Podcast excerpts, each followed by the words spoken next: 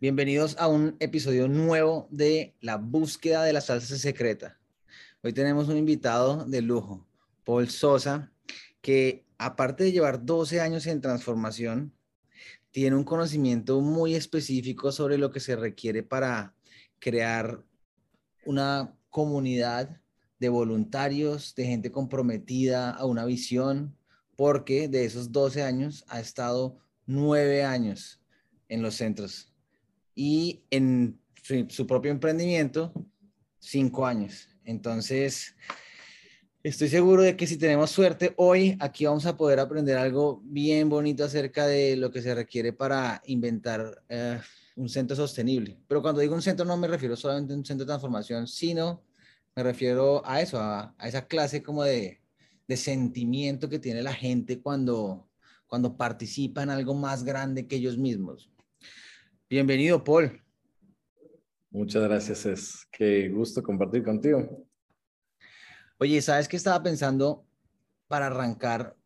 Preguntarte, porque para mí, como te decía, el centro no es solamente un trabajo como de transformación, eh, es un trabajo, pero quería saber cómo para ti, tú dirías que en el centro hacemos un trabajo espiritual también, o sea, trabaja, no, no, no en el, el entrenamiento que se da, sino la persona que trabaja en el centro está viviendo un trabajo espiritual también. ¿Qué te digo? Yo creo que ser parte o trabajar en un centro o estar a la cabeza o como formar un centro, pues incluye muchos, muchos temas. Y yo creo que el tema espiritual, pues eh, a nivel personal, creo que sí, mucho. Creo que parte de, de, todo esto es, o lo principal podría decir, es que trabajemos en nosotros. Mm. Y es una persona que está muy pegada a, a Dios y, y, creo mucho en Él. Entonces es como, como mi aliado en todo lo que está pasando. Entonces para mí sí es un tema bastante importante.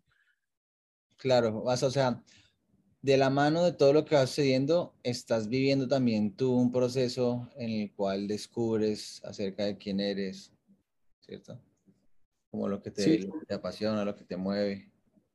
Lo que está sí, yo creo que aparte del gusto que tenemos por, por hacer lo que hacemos, es como el regalo que tenemos para trabajar en, en nosotros. Y creo que esto ocurre partiendo de la relación que hay con cada uno de los participantes que, que vienen a, a los entrenamientos, al centro, porque yo digo que toda la gente que pasa por, por un salón o por el centro o por la vida mismo son maestros para nosotros. Entonces, es como que tenemos la bendición de encontrarnos maestros a cada momento y aprender de ellos y así trabajar en nosotros también. Entonces, creo que es un trabajo muy bendecido.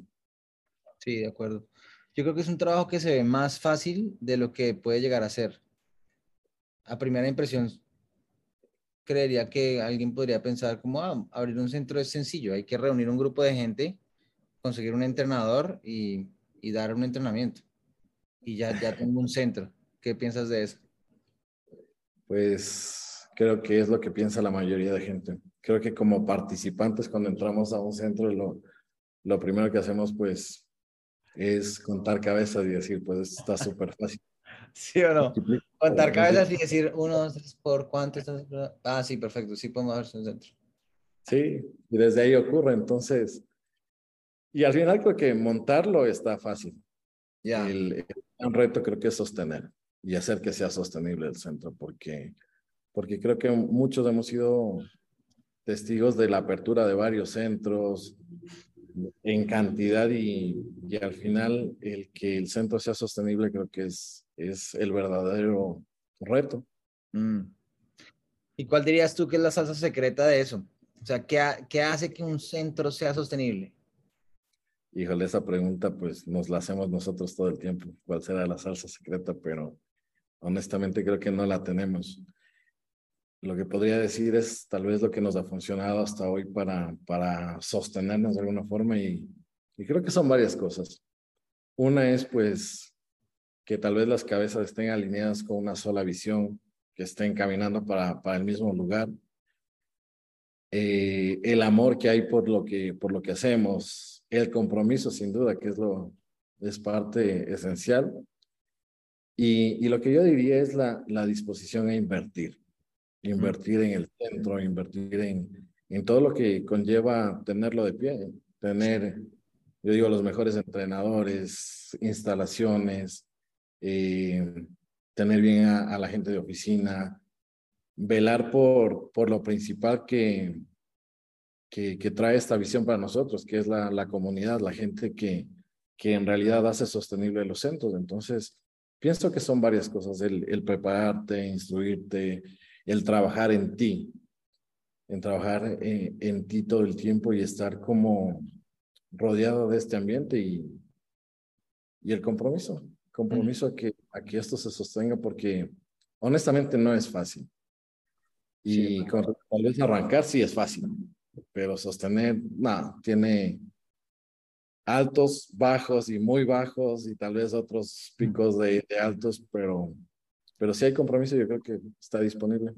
Sí, siento que eso que dices acerca de invertir es súper importante. ¿Podrías contarnos, por ejemplo, qué porcentaje ustedes reinvierten en, en, lo que van haciendo, en crecer el centro? Claro, mira, nosotros más o menos podría decir que invertimos un 25% adicional al que, al que requiere de entrar. Entonces, es, es como siempre estar buscando la forma de que, de que el centro esté bien, de que tus, tus sillas, que el audio, que es re importante también, que el espacio en el que estás, que, que la gente tenga los equipos para trabajar, que, que la gente también esté capacitada, que, que tenga su, su mentor, su entrenador para, para que también salgamos de, digamos, la sobrevivencia, ¿no? Porque como, como seres humanos nos viciamos y entramos a veces como, como robots a hacer el mismo trabajo y este es un trabajo que, que robots no requiere, creo que es un trabajo que requiere. Pero ¿cómo mantienes eso vivo? O sea, ¿cómo, cómo refrescas ese, esa vida, esa vitalidad, no? Porque sí, yo te entiendo.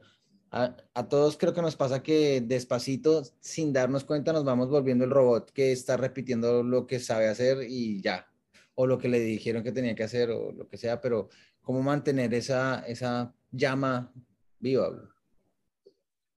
Yo creo que, bueno, una parte importante es siempre estar eh, presentes o conectados con cuál es el propósito de estar acá, tanto como, como entrenadores, como personal de oficina, como dueños del centro, como dirección, como lo, como lo que sea que sea tu participación acá, es como tener un propósito claro. Y creo que que a mí en lo personal, lo, lo que me hace estar presente con la gente es poder, poder tener la, la bendición o el regalo de también entrenar a la gente en, fines de semana y demás, porque eso nos permite conectar de alguna forma y nos sacude también. Cuando tú estás en un salón, pues la gente también te está enseñando. Y a veces eso es buenos golpes tú también el fin de semana y, y, creo que eso es lo que nos sacude a nosotros y nos permite estar como al tanto y, y salir del autozombie y del trabajo único que hacemos. Como bien presentes, ¿no? en, en, tu experiencia, ¿cuál es el error más común que la gente comete en un centro? Eh, olvidarse de su propósito, de su para qué y, y convertirlo. O sea, todo se regresa a eso, a mantenerse alineado y presente a cuál es el propósito que tenemos acá y buscar maneras de, estar ahí. Sí, es que mira, en lo personal yo creo que hay muchas formas de, de, de formar un centro y tener un propósito ahí, pero pienso que cuando el propósito está enfocado 100% al tema dinero, nos empezamos a, a olvidar de, de, la gente, de, de, la gente que trabaja contigo, y creo que ahí se empieza a desviar un poquito del camino la, la visión que tenemos. Mm. Sí, claro. Este, mira, por ejemplo, yo estaba pensando una cosa que a mí me llama mucho la atención. Yo diría que yo lo dividiría en tres. Obviamente se puede dividir en más seguro, pero yo diría que están los entrenadores, está el equipo de oficina y están lo que voy a llamar los voluntarios, el staff, ¿cierto? Como esas, tres figuras, digámoslo así. Eh, ¿Cuál dirías tú que es el orden de impacto de, esos, de esas tres roles en el centro? Empezaría por el staff, porque es la, la evidencia de lo que tú estás creando acá. Es como, creo que lo fundamental, si tú pones mucha atención en el staff, creo que, que ahí se ve el, el resultado del, del, trabajo, la visión que tú, que tú tienes. Luego vendrían los entrenadores que, que también requieren ser gente que, que tenga la, la habilidad y, y, y, todo para pararse al frente de un salón y manejar, ya sea grupos grandes o pequeños. Creo que, que el impacto que causa el entrenador también es un re importante. ¿Y el otro me decías cuál? El equipo de oficinas. Ah, también. Bueno, antes de los entrenadores de oficina. Sin duda. Equipo de oficina preparado, feliz de, de hacer lo que hace. Y considero que, que, bien pagado es gente que está dando... Sí. Siento que eso es clave. Yo por lo menos no sé qué tanto tengas tú esa impresión, pero digamos que eh, dado, dado, lo que la, la cantidad de centros con la que me he podido relacionar, yo he visto mucho que la gente que trabaja en el centro no es la gente, eh, digamos, como que tiene la, el tipo de perfil que se requiere para el papel, para el trabajo, sino es más bien la gente que resulta estar ahí cerca. Esa es mi experiencia, puedo estar totalmente equivocado, pero es como un poco lo que yo he visto. Y también he visto eh, que desde el centro, pues lo que hacen es contratar y pagar como lo menos posible.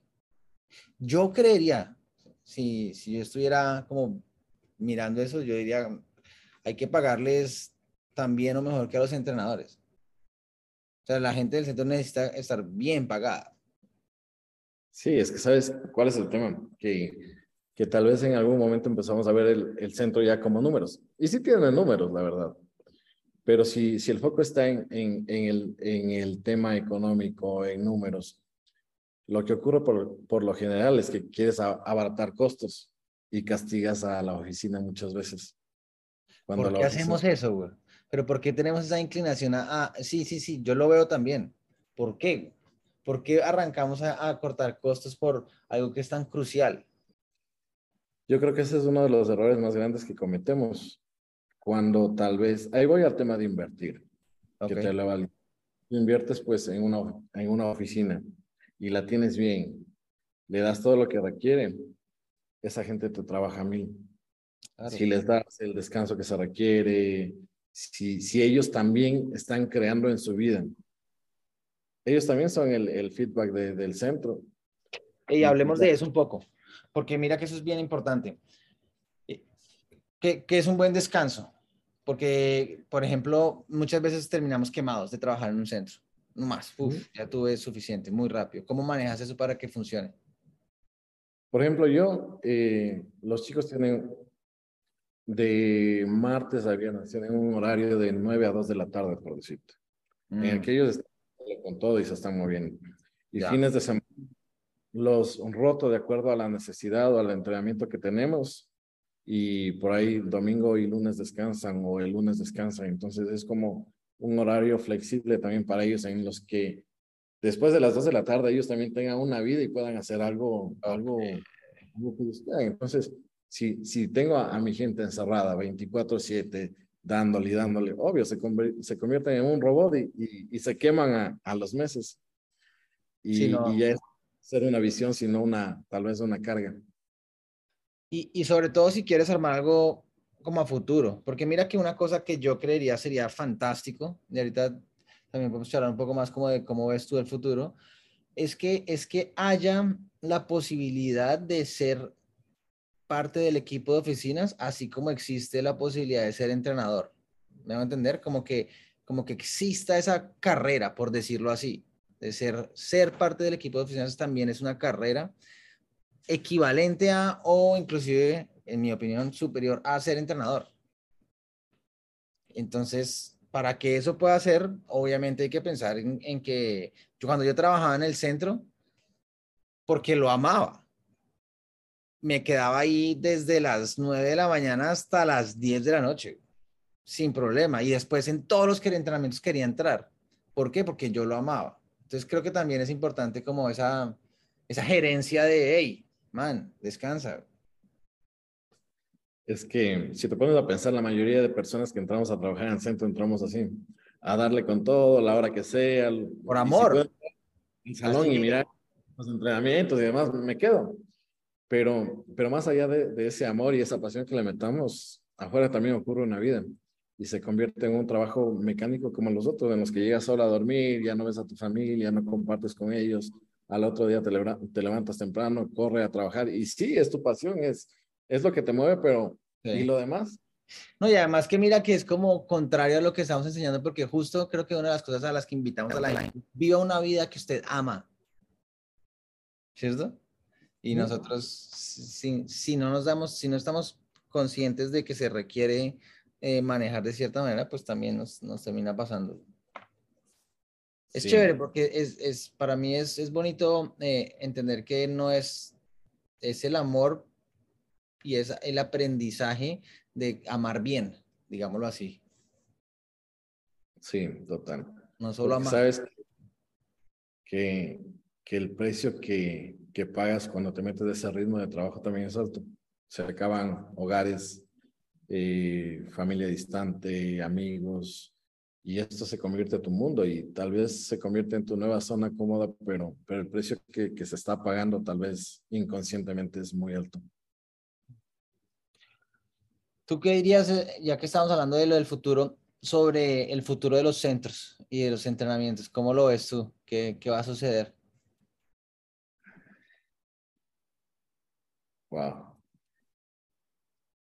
no sé, creo que crear centros sostenibles y que sigan existiendo en el futuro está, está como complicado. Eh, he tenido la oportunidad de, pasar por varios centros, de vivir en varios centros y, y el tema es que no, no, no nos llevamos con la innovación. Mm. Y, y si no innovamos, nos quedamos, la verdad, es como no podemos seguir dando una tecnología de hace 40, 50 años a, la sociedad de hoy en día. Y hay mucha gente que, que está aferrada a, a, lo que ya sabe y, y, teme a lo, que, a lo que nosotros decimos que no sabemos que no sabemos. Entonces, obvio, hay un gran riesgo entre innovar, probar y todo el tema.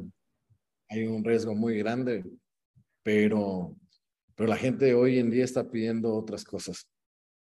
Entonces, yo pienso que, que si los centros no estamos abiertos a innovar, tenemos como un camino derechito o poco tiempo de, debido a sostenibilidad. Sí, llamados a desaparecer como, por lo menos como los conocemos. Sí.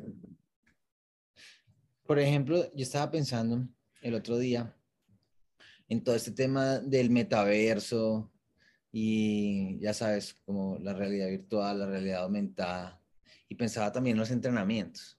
Entonces, me estaba eh, como que imaginando, eh, eh, primero como en el metaverso, un centro en el metaverso, empecé a imaginarme eso, cómo es un centro en el metaverso, ¿cierto? Y que este lugar digital, pero en el que se reúne la gente y pueden como aprender cosas eh, acerca de, quiénes son, de, de, del potencial humano y todo esto, pues, empezar a pensar cómo, cómo, cómo es eso.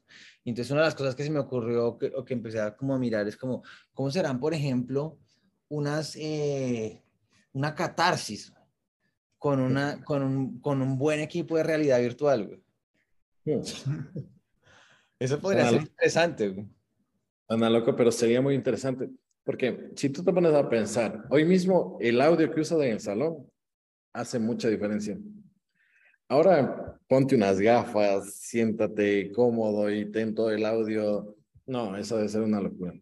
¿Cierto? Y, y eso, porque para mí estos ejercicios, primero que todo, hacen una diferencia gigantesca. O sea, sin duda parte de mi proceso de transformación ha sido tan poderoso como lo ha sido porque he tenido experiencias en visualizaciones, en ejercicios de catarsis que, que me, me hacen como ver algo nuevo y entender algo completamente distinto. Entonces, creo que eso como que eleva la experiencia, la hace aún más real, por decirlo así. Y entonces, ¿qué, empieza a ser posible cuando, cuando empezamos a, a, llevar eso a un nivel de, de, de experiencia mucho mayor? Que nuestro, nuestros entrenamientos son experienciales, vivenciales. Y si así ocurren como ocurren, con la experiencia que en ese momento les podemos dar, yo honestamente creo que si, si esta vaina aumenta la manera en la que la experiencia puede ser más intensa, tal vez sea una locura. Sí, cierto, o sea, nos puede llevar a, es eso, es a lo desconocido, porque eh, siento que es eso es un eso es un espacio en el que no nos hemos movido, no hemos explorado qué más hay allá. Estamos haciendo las mismas visualizaciones que se hacían hace 40 años, que son muy buenas, extraordinarias. Pero entonces si empezamos a, a realmente poner de la, esas visualizaciones o esa experiencia de la mano con tecnologías nuevas, pues vamos a descubrir cosas seguramente bien valiosas. Sí, y ahí es el tema que te digo, o sea, para eso se requiere como tomar el riesgo de, de meterte al juego, de, de innovar, de, de, probar, de, de mirar qué más funciona. Porque ya tenemos algo que funciona, sin duda, mucho tiempo, pero, pero muchos estamos atascados en lo mismo y lo mismo y la gente está pidiendo más. Y creo que el medio, el contexto en el que estamos, nos está llevando a algo más. ¿Cuál ha sido para ti el, error más heavy que has hecho en, crear el centro? Eh, posiblemente... tú podrías decir como, uy, eh, si hubiera podido ahorrarme esta, esta, esta embarrada hubiera sido genial. Eh, pienso que una, no confiar en nosotros, probar, y gente que no conocíamos, como darnos un voto de confianza también al inicio, como pagar sobre precios de muchas cosas, entrenadores, salones. Y eso, eso sobre todo es al comienzo, ¿no? Esos detalles te llevan. es la primera parada, eso es como. Sí, es como indagar bien, investigar bien, como, como esas cosas, porque porque el golpe económico en un centro también es fuerte. O sea, la gente solo, como te digo, cuenta las cabezas que están sentadas, pero, pero lo que hay atrás de todo eso es, no, no está visible ante los demás. Y, sobre todo los arranques son, o desde la experiencia que tuvimos nosotros, pues fue bastante fuerte. de acuerdo, de acuerdo. Súper. Este, parcero, muchas gracias siento que esta, estas, estas lecciones acerca de, de valentía y de atreverse a, a, crear algo son bien importantes. Sí, gracias. Sí, yo creo que es re importante. Y mm. creo que para hablar de centros, pues nos faltaría tiempo. A mí, no sé, es algo que me, me apasiona. Y creo que tiene mucho para, para indagar, para investigar, para para experimentar, probar y demás. De acuerdo, creo que para mí ese trabajo del centro es, bueno, yo lo, yo lo he, pensado también como desde el comienzo. Yo siento que para mí ese es un trabajo mucho más atractivo que, que entrenar como tal. A mí me gusta entrenar, pero prefiero cualquier día crear los entrenamientos. Es un trabajo diferente. Sí, es totalmente diferente. A mí también me gusta entrenar y creo que entrenar es lo que me mantiene consciente de muchas cosas. Y es mm. como, sí, estoy en el centro dándole con todo, pero a veces hay cositas que ya dejamos de notar. Y el estar en sala, a mí es lo que me hace ver otras cosas y conectar con otras cosas. Entonces creo que hay una buena combinación ahí. Exacto, esa combinación es chévere, es, es importante. Paul, gracias. Estamos entonces eh, charlando, amigo. Gracias. Qué bueno, qué bueno escucharte y, aprender de ti. Gracias a ti. Gracias a ti por el espacio y, y te regalo pues estar compartiendo contigo esto.